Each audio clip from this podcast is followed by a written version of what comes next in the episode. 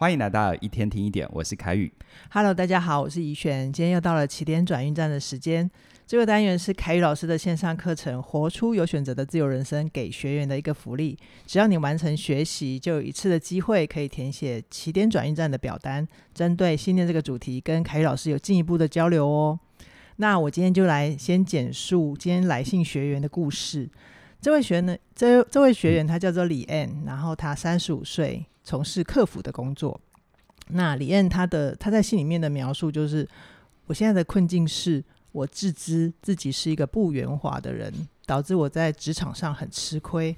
就算我年底拿了年底评估拿了满分，最近提升的机会也给了能力稍逊但是比较圆滑的同事。我的内在语言就是我没有办法，我真的不会圆滑。我不知道我该怎么改变这个内在语言。因为我的不擅长交际真的是事实，我不会圆滑，我就是在陈述事实啊。但是陈述事实之后，反而让我对自己更没有信心。每当我因为人际关系而心情低落的时候，我脑海里就会浮现从前因为我不够圆滑，导致事情结果不好的画面，然后我就会不其然地说出我不想这样。如果这算是口头禅的话，请问这算放出力量吗？但是看起来是收回力量，因为我把事情结果不好的原因归咎我自己，还是我的功课不是关于更改内在语语言，而是如何接纳自己的缺点？请乔老师指教，谢谢。乔老师，听完之后好像有一点一声长叹，有人叹气，他好辛苦哈。嗯啊，乔老师，你刚刚读完这封信，你怎么看？我啊，我、嗯、就像我刚刚说的，他其实是很希望，如果就他信里。他很希望在工作里被看见，可是好像事情跟他想的不太一样，然后也感觉蛮挫折、蛮辛苦的哦。嗯嗯，呃，我相信每一个人在努力的过程都希望能够得到相对应的回报。对，我努力多少，回报多少。但是事实上，在他的信里面，我其实有看到他有回报，只是那个回报跟他期待的好像不太一样。嗯嗯，比如说。他的年底评估拿了满分，对啊，这其实还蛮不容易的。对对，除非他们公司的那个年底评估是走形式、走过场，嗯嗯、不然的话，如果真的是认真评估的话，这不是每个人都能够拿得到的哦。对对，但是他其实在信中讲到的就是说，我希望，好像他有一个意图，是他希望被提升，嗯，因为。最近的提升机会给了能力比他差，但是比较圆滑的同事。对，所以在整个他的表达里面呢，我觉得有几点是可以跟这位李恩做一个回馈的。好哦，第一个部分哦，就是关于课程的内容，比如说他提到，好像他把所有的问题都归咎在自己的身上，这应该是收回力量吧？嗯，但其实我在课程里面，我想我在这边也还好，他有问这个问题啊，让我能够。更有机会的让大家知道什么叫做收回力量。对，真的好，收回力量其实不是归咎自己，嗯，归咎自己有时候反而是放弃力量，嗯啊、呃，也就是说，当你把很多的事情都觉得好像都是自己的错，它会形成一个很笼统的概念，嗯，它有点像是我们成长的过程，有时候假设你的爸妈教养你的方法不太好，太过权威，你可能不管做任何事，尽管你可能没有错，或那件事情根本不严重。他们只要一发飙，你就先说对不起，对，你就会很习惯觉得一切都是自己的错。嗯，这样的一个记忆跟印象放到他真实人生里，其实遇到类似的情况，他就会很容易做无差别的归因。嗯，嗯，那回到李燕身上，会不会有同样的感觉呢？就是他把所有所有的问题，包含他没有得到提升，包含他。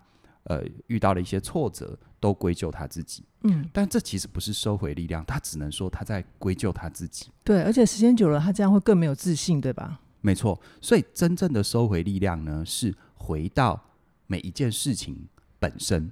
嗯，什么意思呢？就是如果你在乎的是你希望被看见、被提升，你是不是要回到你的公司？如果你需要被提升，你的公司的要求是什么？哦，那个职位的要求是什么？对，没错，或者是你现在能够做得好，但有等于你在下一个职位是同样的评估标准吗？这不不一定。对，但是当你很简单粗暴的说，我就是因为不够圆滑，这听起来就算没有经过太细致的分析，都会觉得这话好丧气，有没有？嗯，这个丧气的本身其实就是把力量交出去了。OK，你真的要回收回力量，并不是说啊，那我就调转枪头。嗯，对，他就是轰自己，呃，就轰别人哈，叫叫做收回力量，其实都不是。嗯，真正收回力量是你要回到现在的状况。如果你在乎的是提升，那提升需要的是什么？提升真的是你如同你说的需要圆滑吗？那反过来，如果只有圆滑而得到提升，这会是你想要的吗？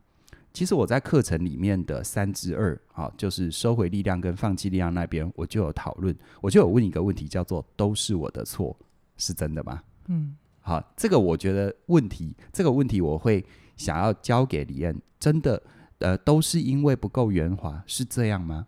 那倒过来，我们说，有时候这种、这种、这种状况，你只要倒过来问，那你的意思是说，只要你够圆滑，一切都不是问题喽？好像也没那么绝对吧？对。对，这个其实就是我常常说的，当你手上有锤子的时候，你看什么都是钉子。钉子。好，这很容易就是把力量交出去。你会把所有的不顺，所有的，比如说，假设你今天跟你的主管互动，而你的主管掌握了你是否能晋升的生杀大权，嗯，他在跟你互动的时候，他眉毛眉头皱一下，嗯，你可能就觉得啊，是不是我不够圆滑？对，或者是你看到那个被提升的。同事跟主管互动的时候啊，主管很开心，你就说，哎、嗯，一定是他够圆滑，会拍马屁呀、啊。对，但有没有可能是，呃，可能所谓的圆滑，可能对方只是比较有耐心，嗯，或者是对方可能比较呃愿意多问一点，嗯哼，好，但是你可能就很着急的，就是把自己的想法说出来，啊，嗯、有有一种没有跟对方核对就说出来，嗯、那这其实不是圆不圆滑的问题。对，一旦你都归因到不够圆滑，其实你会越来越把所有的事情都聚焦在哦，一定是我不够圆滑。嗯，好，所以这是第一个。好，我觉得收回力量是你要回到那件事情的本身。嗯，李燕，我很谢谢你写这封信，但也因为是一封信，所以讯息不够多。我希望这样子能够给你一些不同的想法哦。嗯，那第二个，你看哦，他有说那些考评比自己差的人被提升，然后。他的归因有没有会觉得他们是因为对方比较圆滑？对，其实我刚刚已经说了，对方可能他的处事风格跟你不一样。好，注意我说的哦，处事风格跟你不一样。他可能比较有耐心，或者他可能比较懂得接老板的话。对，又或者是他比较呃愿意去确认。嗯，再不然他可能是脸上笑容多一点。嗯，但事实上，如果你还算是一个正常的公司的话，这些都不是决定它是否提升的真正关键。嗯，那如果你的事实状况是你的公司真的很畸形，有没有？这些能够左右一个人晋升，我觉得你可以用脚投票。嗯，就你不要在一个错的地方想要找对的答案。嗯，但是如果你的公司没那么畸形的话，第一哦，你看你的努力在你的评鉴里面是得到满分的。对。第二。如果真的要提升一个人成为主管，那你现在的位置跟成为那个主管的位置所需要的本质才能或者是能力需求是一样的吗？哦，有可能不一样。对，可能你现在是一线的客服，你被要求的就是回答要正确。是，可是那个提升可能就要提升到管理职喽。对，那他是不是可能要有一点大局观，或者是协作能力？对，或者是他需要有更好的协商能力？是，好，或者是他能够展现出他的弹性。嗯，有没有？嗯，呃，遇到问题的时候，他不会直接的就就就就就呃，有时候太过公事公办不好，但完全不公事公办也不好，嗯、那个度的拿捏，对，有没有？是，我知道是模糊的，嗯、但是事实上，当你一直归因在圆滑，你等于放弃了自己学习这方面弹性的的的机会，或者是去搞清楚那个让可以让让自己更精进的条件是什么？没错，所以你看哦，在我的这个课程。呃，在这个三之二里面也提到，是陈述事实还是发表评论？嗯，一旦你很粗暴的归因在就是圆滑，你其实是不会花心思去研究那个位置需要的是什么，对，对不对？对，好，所以有没有可能的关键是你并不符合，或者你还不符合？嗯，注意啊，我说的是还不，所以意思就是你只要努力是可以到的嘛。对啊，而且能力都是可以建立的。对，好，所以我觉得这一点是很重要。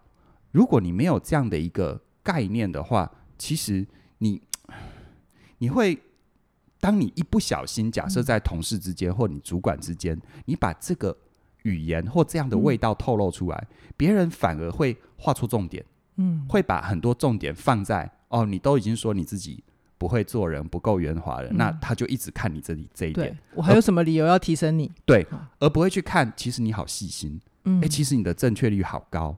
哎，其实你让你的那个客户的满意度很高。对，而且他的工作哦是客服，嗯、我就有一点不太清楚的，就是如果如同你，你如同自己说的，完全不够圆滑，你要怎么把客服工作做好拿满分呢？对啊，我也觉得李燕应该是有一定程度的灵活性。对，所以我不觉得李燕你有你自己说的这么的差，或者是这么的弱。对，好，所以我再提醒哦，就是如果你们公司的考核机制是很扭曲的，一定是要去呃这个逢迎拍马，逢迎拍马抱老板的大腿才会被晋升。我真心觉得你可以用脚投票，真的。而如果你一时半刻走不了，我有另外一门课全方位职涯思维，嗯、呃，里面有尾声策略，会教你。怎么样在不得不低头的时候度过那一阵子，然后去达成自己的目标，拿到自己要的就离开。没错，但如果你的公司真的没有那么扭曲，好，最起码他你现阶段工作人家给你满分呢？对啊，对不对？对啊。那我真心鼓励你把这些暂时的放一边，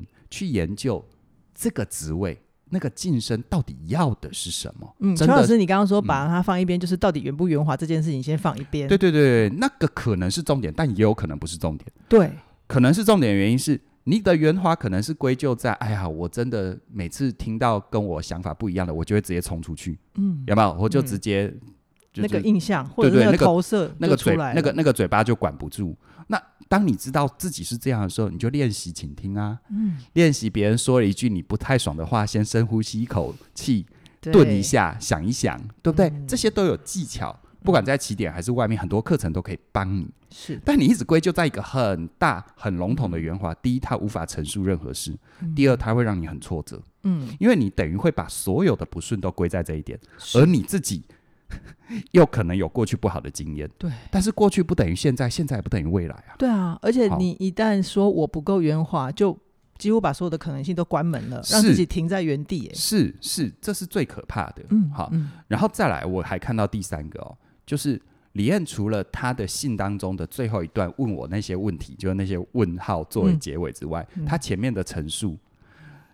逸轩，你知道吗？我还特别帮他算，就是他有用多少的副表述。有，我有看到你的笔记。什么不是，什么没有，我圈圈圈圈圈了十一个。OK，他短短大概两三百字里面有十一次的副表述。副表述，嗯，对，副表述就是你都用不是什么，不要什么在形容事情。你看我不够圆滑，嗯，有没有？我不想这样，我不想这样。好，那副表述它有一个最大的问题是。你感觉好像很明确的宣称自己不要，但事实上你什么都没说。对，举个例子哦，呃，很很多很多人要选理想中的伴侣，好，嗯、这个不要穷的就好。嗯、那好啊，一个有钱的会虐待你的，你觉得这是你要的吗？嗯，那这个我也我也不是这样子、嗯、哦，我不要我要有我不要穷啊，不要虐待我，好，嗯、不穷不虐待你，当然忽略你可以吗？然后就又我我不要穷，我不要虐待人。对对对对，这是副表述里面的一个最大最大的问题。嗯，当你用副表述，比如说不够圆滑去说所有的事情的时候，事实上你就等于把所有跟你心意违反的状况都归因到那里。但是讲一个，我们说活出有选择自由人生，叫做改变语言，让你心想心想事成嘛。对，对不对？那如果从心想事成的角度，就像。跟宇宙下订单，嗯，你一直跟老天爷说我不要什么，那老天爷要给你什么，就会给你你不要的。对啊，就不是一个玩笑话说的嘛，对不对？老天爷啊，请把我变成一个所有女人看到都会尖叫的模样，有没有？那我们脑子里面想象的是穿很很那个像跳水选手男选手一样，汤姆克鲁斯啊，对对对，八六块腹肌八块腹肌，然后小泳裤，对不对？就老天爷完成你的愿望，把你变蟑螂啊！所有的女人看到你尖叫，都会尖叫啊！所以其实副表述最大的问题就是你一直说不够圆滑，但是事实上你没有说，那你希望怎样？对啊，这个的背后是你希望被信任吗？嗯，你希望被看见吗？嗯，你希望被授权吗？我光听你讲都觉得有力量了。对对对对对，那你要的是什么？其实你真的愿意先把这些换另外一个角度去想的时候，你就会发现其实。一个人是不是能被提升？它的元素好多，嗯啊、呃，你可能一直画的重点不一定是绝对的关键因素哦。是啊，好，所以我我觉得这这这几点是我们都要特别去留意，也刚好李燕的抛砖引玉啦，真的、嗯、有他问这个问题就，正本清源一下，嗯。真的，你责怪自己不是收回力量，嗯，只是责怪自己，而且越责怪你会越无力。是是是，然后再来就是，呃，我看一下哈，第二个就是，呃，我们要回到那件你在乎的事情的本身，而不是用一个很粗暴的概念，手中有锤子，看什么都钉子。嗯。然后最后真的要留意自己表达习惯当中的副表述。哇，哦十一次，对，好惊人哦！好，嗯所以邱老师，那那个李燕，她如果想要接下来改改变，帮帮自己改变命运的话，她是不是首先要调整的就是那个副表述的觉对察？对对对对，其实用一个比较简单，大家都可以做的啊，因为虽然是李燕的问题，但我相信所有听的人都可以试的。就是当你遇到一个不顺的啊，一定是我不够帅，嗯，有没有啊？一定是我不够有钱，嗯，这些都叫负表述。是啊，你可以试着啊，如果你想要追一个女孩，你一直说因为我不够帅，那你是不是可以用正表述？我可以试试看如何让她喜欢我。嗯，啊，这这一句话也不太好，我重说一次。我可以试试看如何让我是值得被信赖的。嗯，我可以试试看如何让我是开放的。是，啊，我可以试试看，呃，把我的优点呈现出来。好，我可以试试看把我的可靠让对方看见。嗯，啊，嗯，你知道这种语言也要练习啊。对因为我刚刚的例子其实也是一边想的。OK，但是我也为大家示范，其实你越练习，那个正表述会越精准。嗯，好，嗯所以回到理念本身，我觉得我会鼓励你，比如说你说我没有办法，我真的不够圆滑，我真的不会圆滑，你可以试着这样说，我愿意学习让老板信任我的方法。好，那这句话本身的背后，是不是你就要去了解老板的需求？对，对不对那个职位，你要提升的职位而且我真心觉得，嗯他这一点要做到真的也不难啊，因为嗯，考核拿到满分呢、基本上考核拿到满分，如果我是主管，我会很重视李燕。对啊，他如果来问我什么，我都会回答。对，如果我不信任他，我不肯定他，我给他满分干嘛呢？对我有必要讨好他吗？对啊，没有必要。再，比如说，呃，我愿意体会培养大局观的关键，嗯，好，就是你希望你是什么，你去说你要什么，你是什么，而不要去说你不要什么，你不是什么。嗯。你那些不要跟不是，就是说了等于没说了。是，啊，而且很容易，真的老天爷给你的跟你要的是不一样。就是会召唤到你不想要的你会变蟑螂，对 不对？然后再来，比如说，我愿意接受自己的安静。啊，可能李燕是一个在客服工作可以，可是平常人际交往比较安静。有可能。对，那我愿意接受自己的安静，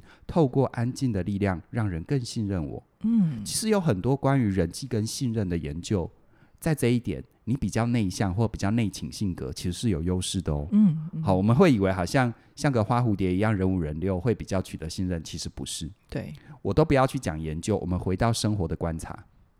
我们社交场合一定遇到有很多人是花蝴蝶嘛，嗯，交际花嘛，对。然后他在跟你画老虎、画兰花的时候，你都会陪笑脸，嗯但其实你心里想什么？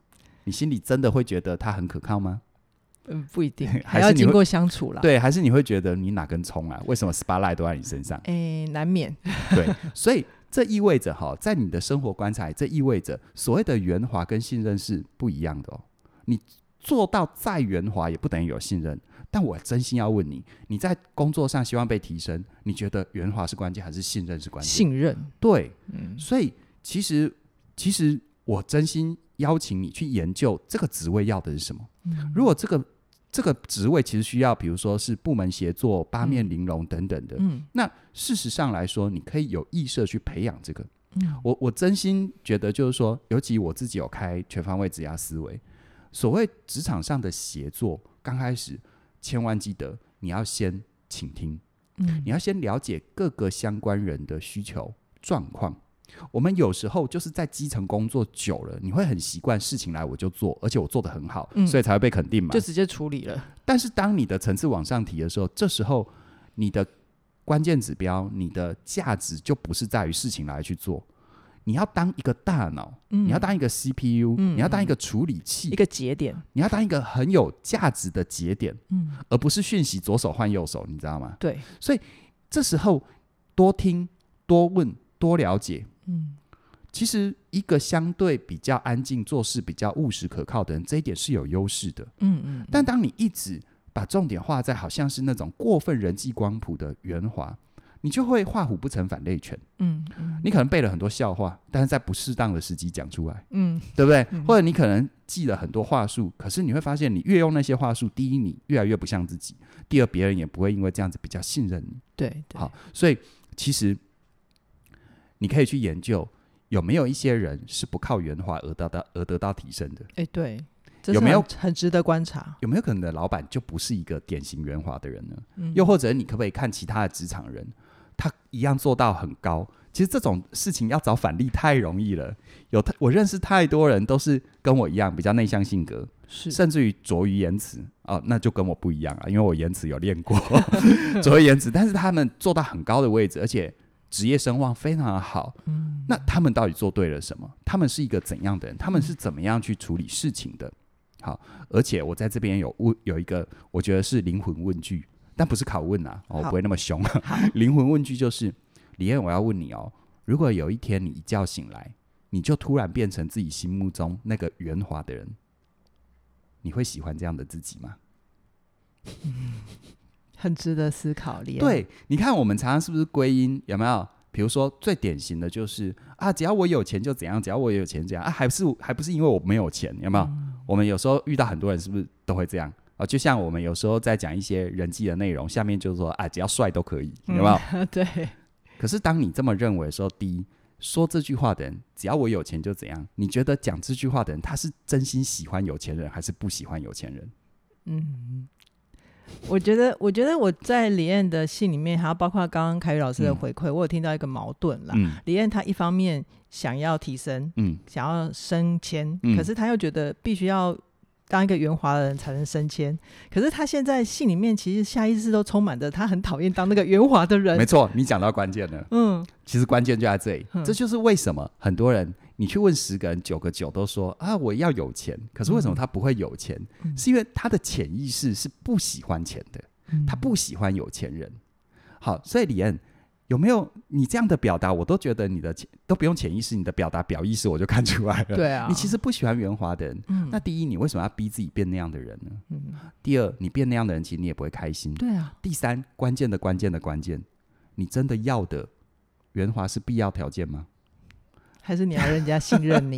对对，而且你知道吗？如果你习惯这样负表述久，我觉得最可怕的就是心理学有一个词汇叫被动攻击。哦哦，你知道那种负表述久了，比如说啊，你你就是比较年轻啊，还不是因为你女生，所以大家都让你，就就会下意识的，你不知不觉让自己变成一个一直透露酸味的人。对，你知道被动攻击是最可怕的，它是你灵魂的癌细胞。是，好、哦，它慢慢会变成是，如果你不去觉察的话，其实是很可怕的。嗯嗯。好、哦，被动攻击它就会变得就是说，嗯，就你你会变得很很很犬儒主义啊，看什么东西都批判。嗯、哦、嗯嗯。嗯，然后你会你会 你的人生会变成呃有两件事情都不满意，就这也不满意，就是、那也不满意。对，就、嗯、我真心觉得这样累。好，而且。事实上，可怕就在于，通常被动攻击的人，他又没有办法挥挥衣袖不带走任何一片云彩，因为他其实在乎。对，嗯，对。如果你真不在乎真深浅，你真不在乎别人说这样又那样，嗯、那没关系啊。生命本来就是选择的结果，嗯、你要这样选择，自己开心就好。嗯、没有人有权利指手画脚。嗯。可是如果你在乎呢？真的选一条让自己得到祝福的路，说那些让自己能够收回力量的话。好哟，我在这边诚挚的祝福李燕。嗯嗯嗯，好哦。那我觉得听到这边，我觉得今天一个很大的收获就是我们在提醒李恩要小心自己，其实一直想要，但是又有一些内在的语言一直在当自己的绊脚石，扯自己的后腿，嗯、这就是一个人生最遗憾的地方。对，好，所以就善用。语言的引导，然后把专注力留在对你有帮助的地方，这才是真正的收回力量。没错，没错。好哦，嗯、那呃，今天的内容呢，我们都大家聊到这边。那如果大家也有相相似的一些困扰的话，活出有选择的自由人生，现在是二二九九，还有我们的第一波超早鸟优惠，直到一月十六号晚上九点，是晚上九点哦。而且我们这一波有一个前所未有的优惠，就是你买一堂课还送你另外一堂，就是你是哪种人。那这堂课程呢，由嘉玲老师主理，他会帮助你更了解自己，也更了解你身边的人。而且这门课只送不卖。那么我们今天就聊，先聊到这边，期待下一次起点转运站跟大家一起学习哦。连接在那个说明栏啊，我忘记讲了，谢谢邱老师的补充。没关系，我很我很期待大家一起来学习这门课啊，因为活出有选择自由人生，我会这么说，就是它等于是我人生前半场的自我实实践的一个总结啊，因为信念真的能够改变很多事，是祝福大家。好哟，那今天先跟大家聊这边，拜拜，拜拜。